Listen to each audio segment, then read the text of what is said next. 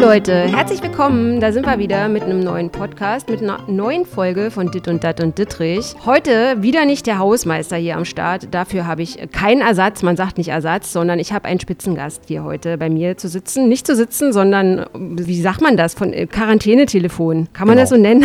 Genau, von der Quarantäne-Hotline. Quarantäne-Hotline. Und zwar ist das der Axel Herzing. Axel, guten Tag. Schönen guten Tag. Ich freue mich total, dass du hier mit am Start bist. Einige Ich kennen dich ja vielleicht schon. Ich hatte kürzlich über dich und deinen Job so ein bisschen berichtet in einem Genau. NTV-Artikel. Deswegen ist es, finde ich, super wichtig und cool, dass du heute wieder mit dabei bist. Mhm. Aber nicht schriftlich, sondern in Sprechform. Axel, Genau, heute mal in Ton. In Ton. Genau, heute in Ton, genau. Oh, und dann machen wir nächstes Mal, machen wir irgendwie, machen wir ein Video bei YouTube. Jo, Ja, äh, du, pass auf, also hier Quarantäne und so, du bist ja nicht unter Quarantäne, du bist ja Genau. Pfleger, bist ja nach wie vor am Start, gehst arbeiten. Langeweile ist natürlich keine Option, aber ich habe natürlich nicht hier irgendwie so, dass ich rausgehe, sondern ich habe jetzt hier heute schon Brot gebacken und so. Wie ist denn das bei dir? Hast du, hast du jetzt mehr Freizeit als sonst? Nee. nee, nee, nee. Es ist ein normaler Arbeitstag, quasi acht Stunden, den wir sowieso arbeiten gehen. Und dann ist die Freizeit äh, ist auch die, die sonst arbeitstäglich auch ist. Also im Moment, äh, wir im Krankenhaus merken da jetzt im Moment keinen Unterschied, wie, der, wie einige, viele andere jetzt im Moment in Deutschland und auf der Welt. In welchem Bundesland bist du für unsere Hörer? Nordrhein-Westfalen. Nordrhein-Westfalen. Äh, Genau. Nordrhein-Westfalen war das so ein Bundesland, wo ich glaube, da waren viele Infektionen, oder? Genau, wir sind, glaube ich, immer noch das zweitmeist betroffene Land nach Bayern und äh, ja, die Oh. Zahl ist auch gleich geblieben. Das sind ja Bayern, Nordrhein-Westfalen und Baden-Württemberg sind ja die, die wirklich viele äh, betroffene Infizierte haben und äh, ja. Aber Axel, wie muss ich mir das vorstellen? Weil als wir zusammen an dem Corona-Artikel gearbeitet haben, Mhm. da hast du mir gesagt, dass ihr gut gewappnet seid. Ich habe jetzt zum Beispiel gelesen, dass in Deutschland in den Kliniken, dass die so melden, dass viele Intensivbetten frei sind. Ist das Genau. bei euch auch so? Also dieses, man denkt dann immer, oh Gott, oh Gott, und der große Ansturm und dann hat man halt die Bilder von Italien und so vor Augen, im Bergamo, aber das ist in Deutschland nicht der Fall. Nee, also für unser Krankenhaus kann ich sagen, man muss das ein bisschen differenzieren, weil fast alle Krankenhäuser werden ihre Intensivstationen weil- vermutlich geteilt haben in äh, Bereiche, wo halt äh, die äh, Patienten mit Corona äh, hinkommen, weil natürlich äh, die nicht mit den normalen intensivpflichtigen Patienten vermischt werden dürfen. Und ja, und da ist es dann eben so, dass der Bereich, den wir jetzt für unser Krankenhaus haben, halt hatten wir das große Glück, dass da noch ein Flur dazwischen ist und der ist immer nicht, also bisher nicht voll gewesen. Es kommen immer Patienten, es gehen auch wieder Patienten und das hält sich aber noch alles in der Waage. Wir war, wussten nur nicht, was auf uns zukommt, deswegen haben wir großzügig alles vorbereitet, weil man hatte ja gerade am Anfang der Corona-Zeit mit einer großen Ansteckungswelle gerechnet und da wollten wir einfach auf Nummer sicher gehen. Wie muss ich mir das jetzt zum Beispiel vorstellen, was so Maskenpflicht bei euch äh, angeht? Ist es, also Maskenpflicht nicht, aber Maskenvorräte zum Beispiel, Mhm. ist es in eurem Krankenhaus auch so, dass ihr so sagt, boah, es geht zur Neige oder wir haben viel zu wenig oder wie, wie, wie funktioniert das? Weil ich lese das zum Beispiel immer wieder, dass Krankenhäuser oder ähm, ja, Pflegestätten, dass die so klagen und sagen, es ist definitiv zu wenig. Und ich frage mich jetzt halt auch, ja, es soll ja eventuell die Maskenpflicht kommen und es gibt natürlich verschiedene Arten und der, der Bürger jetzt, der macht sich dann irgendwie, weiß ich nicht, zieht sich den Rolli über die äh, Schnute drüber und bastelt sich da irgendwas, aber das, das, äh, ich habe, wie heißen eure Schutzmasken? Also die besseren, diese PP2 oder so? F- FFP2, F, genau. FFP2, ähm, Genau. wie, ist, wie sieht das da bei euch aus? Da sind wir im Moment äh, noch äh, gut vor, also ähm, wie sagt man, haben wir genug auf Lager, Mhm. beziehungsweise ähm, es, es war schnell am Anfang klar, dass es mit den äh, Schutz, mit der sogenannten PSA, persönlichen Schutzausrüstung, eng werden wird. Nicht nur die Masken, auch betrifft auch äh, Schürzen, Handschuhe und so weiter. Und da hatten wir schnell Programme in unserem Haus installiert, um da äh, sparsam zu sein. Das heißt, es, wurden- wir haben Stationen geschlossen, dann dadurch reduzierte sich schon mal der Verbrauch generell im Haus und all so eine Dinge. Und äh, dann äh, mussten wir halt Kompromisse natürlich auch eingehen, aber äh, die, das hat äh, durch Zusammenarbeit aller Gremien ganz gut geklappt, sodass wir jetzt immer noch sagen können, wir haben noch Schutzausrüstung äh, zur Verfügung und sind theoretisch noch für, wenn es noch einen großen Ansturm an Patienten gibt, immer noch gewappnet. Das kann sich aber auch immer noch immer wieder ändern. Unser Einkauf, der ist in ständigen Kontakt mit den Firmen, die es da so gibt und die kümmern sich dann darum, dass es halt immer noch Nachschub, versucht Nachschub heranzubekommen. Und die Bundesregierung hat man ja gesehen, hat da ja auch viel getan. Die Bundeswehr hat ja viele Masken dann auch im Land verteilt und so weiter. Aber das ist nicht einfach. Ich glaube, da ist unser Einkauf, da äh, die Telefone laufen da mit Sicherheit heiß. Aber ähm, wir für unser Haus könnten noch im Moment sagen, wir sind noch gut gewappnet. Und ihr Mal habt gucken. bei euch aber auch äh, Leute, die an Corona erkrankt sind, oder? Ja, mhm. ja, natürlich. Das lässt sich nicht vermeiden. Aber was ich immer so ein bisschen, äh, ich weiß jetzt nicht, ob es untergeht oder ob man irgendwie eine ganz andere Form des Lesens schon irgendwie entwickelt hat, dass man sich halt informiert, äh, ja, wie ist die Statistik und oh Gott, oh Gott, und Deutschland meldet wieder so und so viel Infizierte und Amerika meldet so und so viel Infizierte. Aber es gibt ja mittlerweile auch sehr, sehr viele Genesene. Ich finde, vermutlich ist es nur so eine subjektive Meinung, aber ich finde, es geht immer so ein bisschen unter, dass auch schon sehr viele äh, Menschen wieder genesen sind. Also ihr ja. habt auch schon Leute sozusagen aus dem Krankenhaus entlassen, denen es wieder ja. besser geht. Genau, genau. Mhm. Man, man, äh, man, muss das sich so vorstellen, es gibt ja, wie gesagt, man hört ja äh, in den Medien oft immer nur die Geschichten, die von Intensivstationen erzählt werden. Es gibt aber auch einfach Stationen, isolierte Stationen, äh, wo ähm, Leute mit Corona Verdacht oder bestätigtem Corona hinkommen, die dort aber äh, nicht intensivpflichtig sind. Denen ist einfach nur, die haben ein paar Symptome, denen geht es nicht so gut. Die werden dann dort eben auf einer normalen Station versorgt. Die mhm. ist eben auch isoliert. Und wenn dann, ich sage jetzt mal, der Corona-Test, also dieser Test, der mit denen durchgeführt wird, negativ äh, ist, dann kann, können die wieder entlassen werden aus diesem Bereich oder nach Hause, je nachdem, wie es denen geht. Und ähm, wenn es denen schlechter geht, dann werden die eben auf die Intensivstation für die Corona-Patienten, für den Corona-Bereich weitergeleitet. Und es liegen nicht immer alle auf Intensivstationen. Es liegen auch viele auf normalen Stationen, in isolierten Normalstation, einzeln im Zimmer und so weiter. Und äh, die werden dann aber auch wieder entlassen. Und wir haben auch viele Leute schon wieder entlassen, weil einfach entweder der Corona-Test negativ war oder die halt 14 Tage Quarantäne äh, mhm. Äh, vorbei war. Und was kannst du so über diese Verläufe sagen? Weil äh, ist es wirklich so, dass die Verläufe bei Leuten, die zum Beispiel jetzt fettleibig sind, also irgendwie Adipositas haben oder irgendwie Ü70 sind, andere sind als zum Beispiel bei ganz jungen Leuten. Aber ich lese zum Beispiel immer wieder, dass es Leute geben soll, die vielleicht Corona hatten und es nicht mal gemerkt haben. Mhm. Weißt du? Und dann finde ich das zum Beispiel total unangenehm. Oder ich, natürlich ist es wichtig, darüber zu informieren, aber dann lese ich so Sachen, oh Gott, und in Frankreich ist eine 16-Jährige gestorben und da ist es auch für junge junge Leute und so, aber das hat halt auch irgendwie so, ja, das ist vielleicht das falsche Wort, aber so ein bisschen, pa also dass halt so Panik äh, geschürt wird, weißt du? Also mhm. ich finde so, man muss da irgendwie so unterscheiden zwischen, natürlich ist es nicht so einfach wie eine Grippe und es gibt halt auch schwierige Verläufe und so, aber hast du, hast du auch beides gehabt? Hast du auch schwierige Verläufe, also ihr in eurem Krankenhaus auch schwierige Verläufe, wo Leute wirklich an die Beatmungsmaschinen mussten? Ja, also ich persönlich mhm. habe es nicht mitbekommen, weil ich in dem Bereich nicht arbeite, aber es sind natürlich auch Patienten, denen es äh, deutlich schlechter ging, die auch beatmet werden mussten. Mhm. Ja, auch das haben wir natürlich gehabt. Das, ist, ähm, das lässt sich, wir sind ein großes Krankenhaus, muss man wissen. Und äh, da lässt sich der Einzug, das Einzugsgebiet hier, was wir haben, ist auch recht groß. Und ähm, da lässt sich nicht vermeiden, dass natürlich auch Patienten dabei äh, sind, die dann, es nicht gut ging, ja, teilweise mit diversen Vorerkrankungen, die natürlich beatmet werden mussten. Und natürlich auch, da muss man, äh, das ist kein Geheimnis, natürlich auch gestorben sind. Mhm. Ne? Axel, ähm, wie ist es eigentlich für dich so als Privatmensch? Also du bist jetzt natürlich Pfleger und bist im Job und so, aber bei mir ist es zum Beispiel so, ich lese das natürlich alles, aber ich merke schon, also ich glaube, das hat auch, natürlich ist bei jedem Menschen individuell, aber ich merke jetzt so, boah, also so langsam, also ich bin, es geht jetzt nicht an meine Substanz oder so, weißt du, aber ich mhm. merke so, wow, das, das dauert irgendwie doch länger, als ich gedacht habe. Also ganz am Anfang war das so irgendwie die ersten zwei Wochen, da hat zum Beispiel mein erster Auftraggeber mir meinen meinen, also einen Auftrag abgesagt und gesagt, oh Verena, die Werbeeinnahmen brechen uns weg, wir müssen pausieren, aber in zwei Wochen geht es weiter. Und dann war das für mich so eine, so eine Spanne, wo ich so dachte, oh ja, in zwei Wochen und dann sind aus den zwei Wochen vier Wochen geworden und so. Und jetzt merke ich, dass zum Beispiel auch viele sagen, hey, äh, es wird vermutlich sogar noch bis Weihnachten und so gehen. Und ich denke schon, man lebt irgendwie so von Tag zu Tag und arrangiert sich so mit dem, weil was willst du machen? Außer vielleicht irgendwie rummeckern, dass es dir nicht passt oder so. Aber du kannst es ja nicht ändern. Was macht es zum Beispiel mit dir, also als Privatmensch, Axel? Denkst du so, oh, jetzt ist mal langsam wieder, ich will, ich will zurück, dass die Normalität kommt? Oder bist du dann auch so, also ist dann auch der Pfleger in dir drin, der so sagt, ey, diese Professionalität, die habe ich jetzt einmal, und wenn das drei Jahre dauert oder so? Na, das will ich nicht hoffen.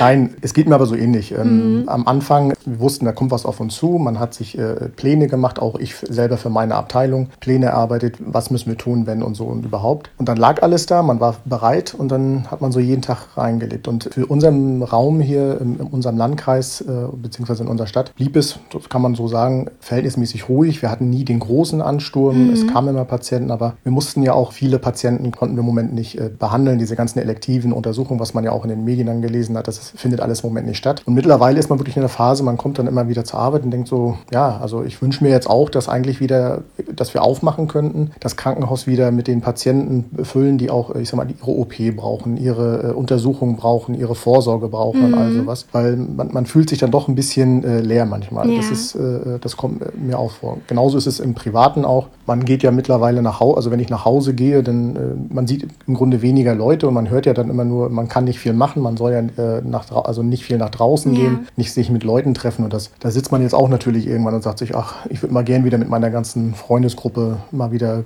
sich treffen, grillen, quatschen und all sowas. Na, ich habe irgendwie bei WhatsApp gesehen, dass man da so äh, irgendwie Sch äh, Chats machen kann mit vier, fünf Leuten gleichzeitig. Ich bin so ein bisschen mhm. technikblöd, aber ich habe jetzt so mitgekriegt, oh wow, es geht irgendwie schon. Also ist das natürlich nicht, kannst du mal irgendwie machen, aber auf Dauer musst du dich jetzt halt, musst du dir halt irgendwie anders äh, den Spaß bereiten, zum genau. Beispiel einen Podcast mit mir machen. Richtig, richtig, was auch schön ist. ja, eine Frage, äh, die mich noch beschäftigt ist, äh, da wollte ich dich, also das ist jetzt auch irgendwie, vermutlich kannst du mir gar keine richtige Auskunft geben. Und zwar hat mir, hat sich ein Arzt bei mir gemeldet, ähm, das mhm. wollte ich dir unbedingt noch erzählen oder euch auch, ihr lieben Hörer da draußen. Und zwar hat er so ein bisschen, er hat jetzt nicht gemeckert, aber der hat so gesagt, ja, Frau Dittrich, Sie machen ja jetzt gerade einen Podcast über Corona und schreiben auch über die Krise und so. Ähm, mich stört das total, dass wir jetzt als, ich glaube, er war Orthopäde, dass wir jetzt keine Operation machen dürfen und so. Und ähm, ich habe so viele Leute, die, die haben OPs geplant und wir werden super aufgestellt und dass das so auf die lange Warteliste jetzt ist und dass wir das nicht machen dürfen. Und der hat, also der hat wirklich sehr darüber geschimpft. Und ich verstehe das natürlich, ähm, dass man, dass man so äh, OPs, die man aufschieben kann, aufschieben sollte. Und natürlich mhm. ist es ja nicht so, dass jetzt, wenn jemand, ja, weiß ich nicht, eine Herz-OP geplant ist, dann kriegt er ja natürlich seine Herz-OP. Natürlich. Ne? Und äh, also sind so diese, diese aufgeschobenen OPs, also diese nicht lebensnotwendigen OPs. Also da denke ich so bei mir, ich habe jetzt keine OP, aber ich hatte jetzt zum Beispiel, wie es ich, Anfang des Monats irgendwie hier so, so hier Zahnreinigung und so, Zahntaschenreinigung mhm. heißt das, glaube ich, beim Zahnarzt. Und da gehe ich jetzt zum Beispiel auch nicht hin und ich bin so ein Zahnfanatiker, weißt du? Und jetzt denke ich so, oh Gott, oh Gott, jetzt gehst du nicht zum Zahnarzt. Ah, das steht eigentlich an. Also mir geht jetzt nicht der Arsch auf Grundeis, aber es ist schon irgendwie so, so trotzdem komisch, dass ja. man diese ganzen anderen Sachen, dass man halt nicht mehr zum Arzt geht und Friseur ist jetzt natürlich kein Vergleich, also ich gehe auch nie zum Friseur, aber die, dass das halt alles so still steht, weißt du? Mhm. Und kannst du zum Beispiel Ärzte verstehen, die jetzt so Orthopäden, die jetzt sagen, ich würde jetzt gerne den Fersensporn behandeln oder so? Oder sagst du so, nee, das, äh, das ist jetzt wirklich nicht notwendig, weil die halt, der, die sagen, wir warten jetzt halt auf diesen großen Ansturm, der nicht kommt, mhm. wir halten jetzt unsere Betten frei und können keine Operation durchführen, die wir eigentlich geplant haben und das finden wir scheiße. Ja, also kann ich durchaus nachvollziehen, aber ähm, auch, ich denke mal, viele Ärzte wissen aber auch, es, was passieren kann, wenn man zu früh wieder äh, die Leute in die Krankenhäuser lässt. Also äh, natürlich, die, äh, ähm, bei Ärzten hat das natürlich auch was damit zu tun. Jede OP, die sie machen, die bringt natürlich dann auch äh, Geld fürs Unternehmen ja. oder für die Praxis, je nachdem, wo sie arbeiten. Und das kann ich durchaus nachvollziehen. Das geht ja den ähm, Leuten da hier äh, draußen in ihren äh, Kleinbetrieben, Großbetrieben ja genauso. Die möchten auch wieder den Tisch weiter äh, tischlern oder wie auch immer. Das ist ein schwieriger Grad. Also man sieht ja jetzt, die ersten Lockerungen finden ja jetzt statt. Ähm, ich sehe das, im, ich, also ich habe da ein bisschen Bauchschmerzen, aber ja, ein bisschen sag mal, sag mal, was hältst du davon? Also erleichtert natürlich für die Leute, die jetzt, ich sage mal zum Beispiel diese Läden bis 800 Quadratmeter, mhm. die da öffnen dürfen. Natürlich ist es für die eine Erleichterung, aber was ist, wenn das schief geht? Was ist, wenn die äh, dann doch wieder die Infektionszahlen äh, steigern? Jetzt haben sie alle danach getreten. Wenn es gut geht, ist es okay und dann kann man vielleicht weiter lockern. Alles super. Aber was ist, wenn es nicht so ist? Wenn dann doch zu viele Leute wieder in die Städte strömen, weil sie ihn dann vielleicht in die Läden wollen und äh, keine Ahnung was. Das kann alles passieren. Mhm. Und ich will da nicht schwarz machen, um Gottes Willen, ich bin generell ein positiver Mensch, ja. aber äh, trotzdem sind das so gemischte Gefühle, die ich da habe. Ich finde die Arbeit, äh, wie sie unsere Bundesregierung macht, hervorragend mhm. bisher. Nur da fehlt, äh, weil wir es eben nicht kennen, weil wir mit, so einer Situation noch nicht konfrontiert waren, ist das so ein bisschen zwiegespalten. Ja, also ich finde das auch so ein bisschen, was der Laschet jetzt so, ja, und äh, irgendwie Ikea wird jetzt auch wieder aufgemacht. Ja. Und Das finde ich auch so ein bisschen grenzwertig, muss ich sagen. Also nicht ja. nur ein bisschen grenzwertig, sondern dann denke ich auch, naja, weiß ich nicht. Also da hat er vielleicht auch leicht einen an der Waffel, das irgendwie gleich wieder so, so extremst auszureizen, mhm. weißt du? Also es ist so ein bisschen. Hm, das äh, ist das, was mich an generell stört, ist einfach dieses, die besprechen sich auf Bundesebene ja. mit äh, Regeln, Maßnahmen und sonstiges und dann trotzdem, dass die Länder dann wieder jeder sein Ding irgendwie doch für sich macht. Und da, da fehlt mir dann so ein bisschen äh, der, ja, ich sag mal, das, das Fingerspitzengefühl, mhm. weil ähm, auch so schlimm das für die ganzen Leute ist, dieses, äh, äh, dass die Läden zu haben und äh, dass da viele ja auch die Existenzängste haben, äh, kann ich alles äh, nachvollziehen. Ja. Darf man aber auch nicht vergessen, äh, diese Krise ist noch nicht sehr lange. Also wir reden jetzt gerade mal von vier bis fünf Wochen. Mhm. Und am Anfang haben wir ja gehört, das kann bis Ende des Jahres dauern oder sonstiges. Ja. Da sage ich dann, wenn, das, wenn man doch sowieso lange damit rechnet, wäre es nicht vielleicht sinnvoll gewesen, einfach noch zu sagen, komm, wir packen noch zwei, drei Wochen drauf. Der Bund will ja helfen, der steht mit seinem Wort in der Pflicht, um die kleinen Betriebe zu, äh, zu nicht, nicht nur die kleinen, auch die großen zu unterstützen. Aber da hätte ich mir vielleicht noch ein bisschen erwartet, dass man sagt, ein bisschen warten wir noch. Aber ich bin auch nicht der Experte. Die mhm. Experten sitzen dafür in Berlin und in den ah. ganzen Landräten und hoffe ich mal, dass sie da die Entscheidung klug und sich gut beraten haben. Aber es ist schon verrückt. Und seid ihr in eurem Krankenhaus auch so, so Drosten-Podcast-Hörer oder habt ihr da eh zu viel zu tun? Ja, ich, also ich glaube schon, dass da einige Kollegen, also ich sag mal Ärzte, Pflegekräfte auf jeden Fall diverse Podcasts hören mhm. und sich auch äh, schlau machen. Aber ich selber nicht, weil man wird ja mittlerweile in allen Bereichen mit äh, Virologen, also äh, gefühlt spricht ja auf jedem Sender ein anderer Virologe ja. und, und, ich habe mir dann irgendwann abgewöhnt, ja. weil, weil man äh, schwankt dann immer von einer in die andere Meinung. Ja, Teilweise klar. sind die sich ja auch noch nicht mal einig untereinander und werfen sich ja auch äh, von Sendung zu Sendung da irgendwelche Dinge an den Kopf. Und da bin ich dann mittlerweile ein bisschen vorsichtig mhm. äh, geworden. Na, ich bin nicht nur vorsichtig, ich bin jetzt auch schon teilweise raus, weil ich halt einfach ja. auch merke, boah, ich, äh, ich bin so Corona ähm, übersättigt irgendwie. Also ich meine, natürlich informiere ich mich, aber ich merke halt einfach, dass es mich auch belastet, weißt du? Also das mhm. ist dieses rund um Corona und natürlich ist es richtig, darüber zu informieren, aber ich versuche natürlich auch irgendwie so, ja, positiv zu bleiben und deswegen mag ich auch lieber mit positiven Leuten zu sprechen oder die mir was Positives zu erzählen haben, mhm. äh, als wenn jemand da irgendwie immer nur so schwarz malt, weil ich halt so ein ganz kleines bisschen in mir drin auch manchmal so ein Pessimist bin. Also zum Beispiel nur so gestern privat, ja. Ich war jetzt irgendwie das erste Mal so seit Anno Dazu mal wieder auf der Straße und ich merke halt einfach, dass ich weiß jetzt nicht, ob es damit zu tun hat, dass je länger die Krise währt, desto, ja, nicht ignorant, aber die Leute, ich habe so ein bisschen das Gefühl, dass die auch schon wieder vergessen, dass Corona ist. Mhm. Und ich habe das Gefühl, wenn ich auf, auf der Straße oder auf so einem Gehweg laufe, dass immer nur ich ausweiche, weißt du?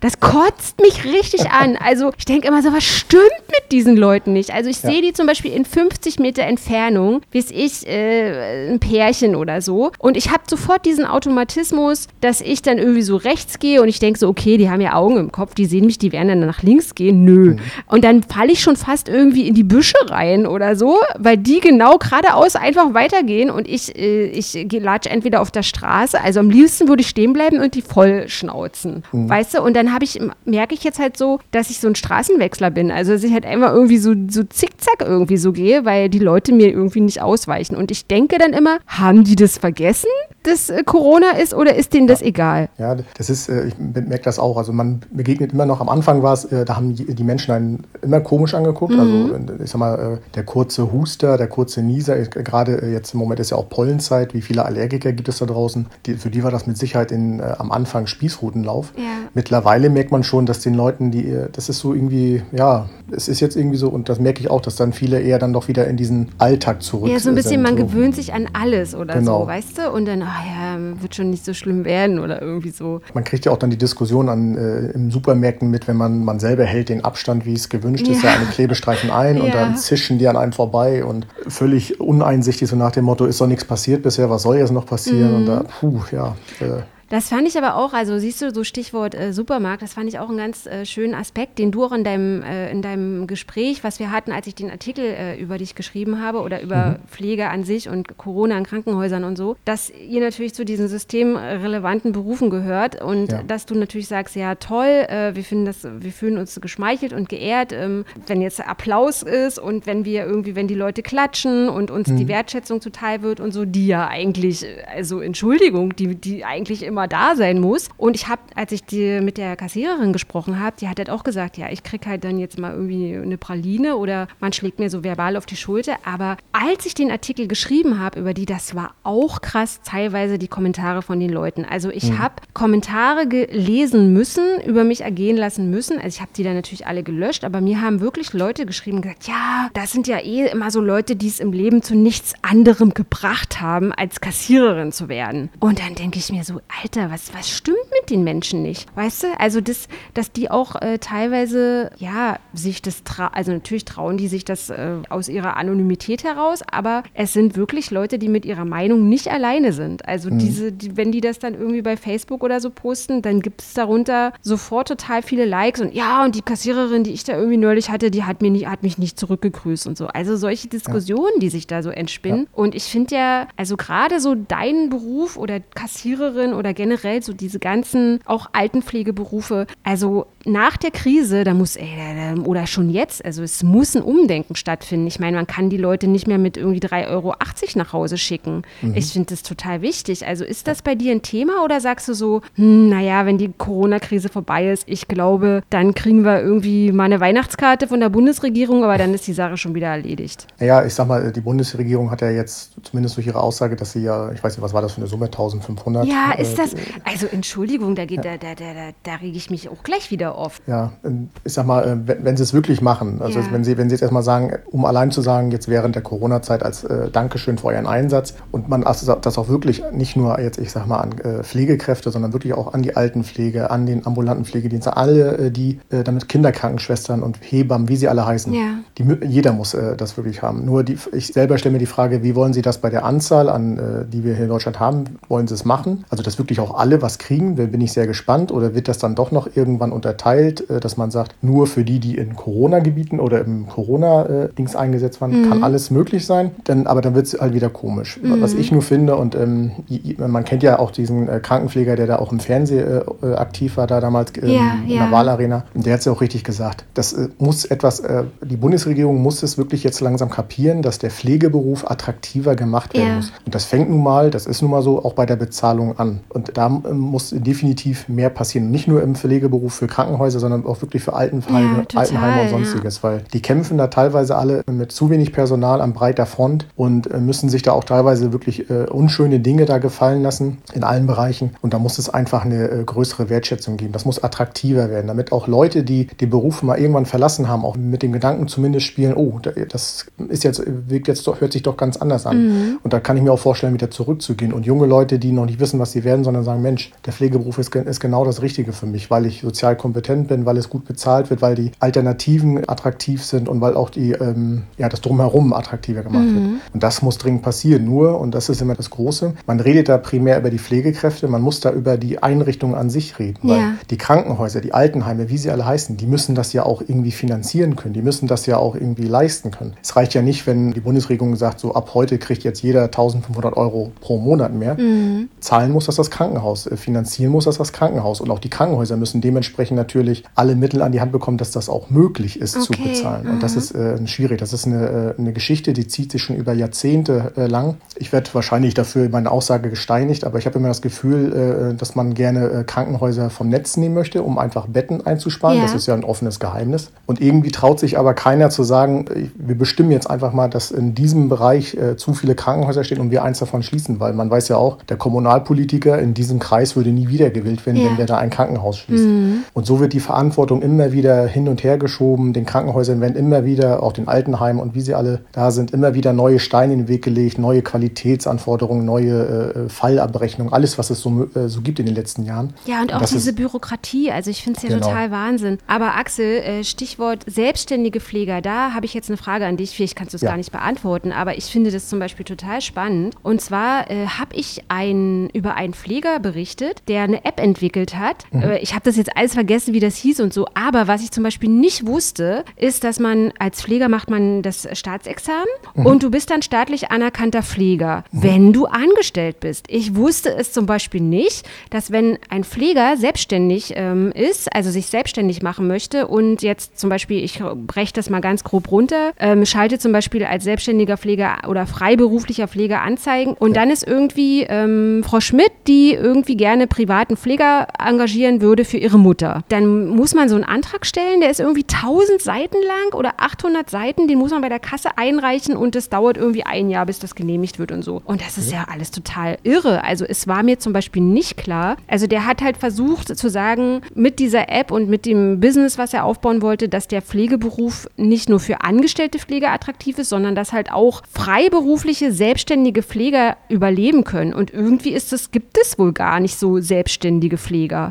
Das wusste ich jetzt auch nicht. Das höre ich jetzt auch so zu. Ach so, Mal. okay. Ja, hm. da, nee, nee, da, da, da bin ich leider. Bist überfragt, okay. Ja, ja. Hm, weil das finde ich zum Beispiel, also ich wusste nicht, dass wenn man, dass, dass man irgendwie dieses Staatsexamen nur hat, wenn man in dem Beruf in einem Krankenhaus als angestellter Pfleger arbeitet und ansonsten hat man da wohl irgendwie Probleme. Also du darfst nicht hm. als Pfleger praktizieren, so ohne weiteres, wenn du nicht irgendwie fest angestellt bist. Okay. Ah, hast du auch noch nie gehört? Nee, das habe ich auch noch nie Also das heißt jetzt unterm Strich, du bist super happy in deinem Krankenhaus und wolltest... Oh ja.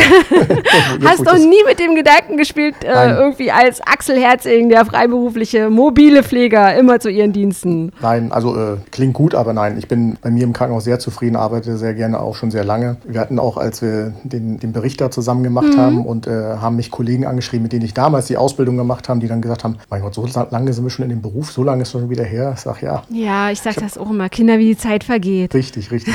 nee, und ich mache den immer noch total gerne und bin dann mit Herz und Seele bei der Sache und ja. Ach, ist doch cool. Sag genau. mal, ähm, so Stichwort äh, Impfung. Vorher wird es irgendwie nicht locker werden, oder? Also wir werden auf diese Impfung Denk warten müssen und ich denke mal so, oh Mann, also dieses Pessimistische in mir, es nervt mich, weißt du? Ich denke ja. mal so, was ist, wenn es eventuell, wenn, wenn, wenn sie nichts finden, was machen wir dann so? Aber ja, du sagst jetzt als Optimist, ja, die werden, die werden Impfmittel finden. Die, die werden was finden. Das ist, ähm, man muss sich das äh, wie bei der Grippesaison vorstellen. Mhm. Vor zwei Jahren gab es eine große Grippewelle in Deutschland. Das ist dann auch nur mal so kurz durch die Medien gegangen, ist aber gar nicht groß aufgebauscht worden, weil es gegen Grippe gibt es Medikamente, es gibt Impfungen, die äh, viele Leute, die geimpft sind, haben es dann eben nicht bekommen. Nur damals, äh, vor zwei Jahren, war es dann eben so, dass die Grippe ein bisschen stärker war und der eine Impfstoff nicht gewirkt hat, der andere ja. Dadurch sind halt so viele infiziert gewesen. Das ist so ein, äh, jeder kennt die Grippe, aber jeder weiß auch, da gibt es Medikamente gegen und mhm. das wird schon. Das ist jetzt bei Corona nicht, das ist was völlig Neues. Ja. Ein, äh, es gab noch nie eine Impfung gegen Corona, die muss erst erfunden werden. Ich gehe davon aus, das werden die auch erfinden. Das ist immer so spannend, wenn man dann immer, äh, der eine Virologe sagt, ja, puh, vor 2021 wird das nichts. Ja, so, genau. Im Nachgang im nächsten Block auf einmal äh, irgendeine Pharmafirma, die sagt, spätestens im Oktober können ja, wir Impfstoff ja, liefern. Ja,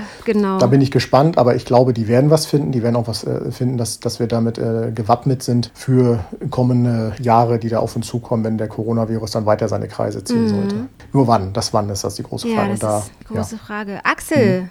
Ja. Vielen, vielen, vielen Dank. Sehr gerne. Es war schon wieder, die Zeit rennt. Es ist schon wieder, wir sind schon wieder am Ende unserer kleinen Podcast-Folge angekommen. Ja. Aber du bist ein, Optimist, ein optimistischer Mensch und denkst, genau. äh, alles wird gut. Genau. Wie Nina Ruge immer sagt. Richtig. Danke, dass du heute in meinem Podcast dabei warst. Ihr Lieben da draußen, diesen Podcast hört ihr heute in einer Woche wieder, am Dienstag. Bis dahin, macht es gut. Danke, Axel. Tschüss und bleibt gesund. Ja, du auch. Oh, tschüss. Tschüss.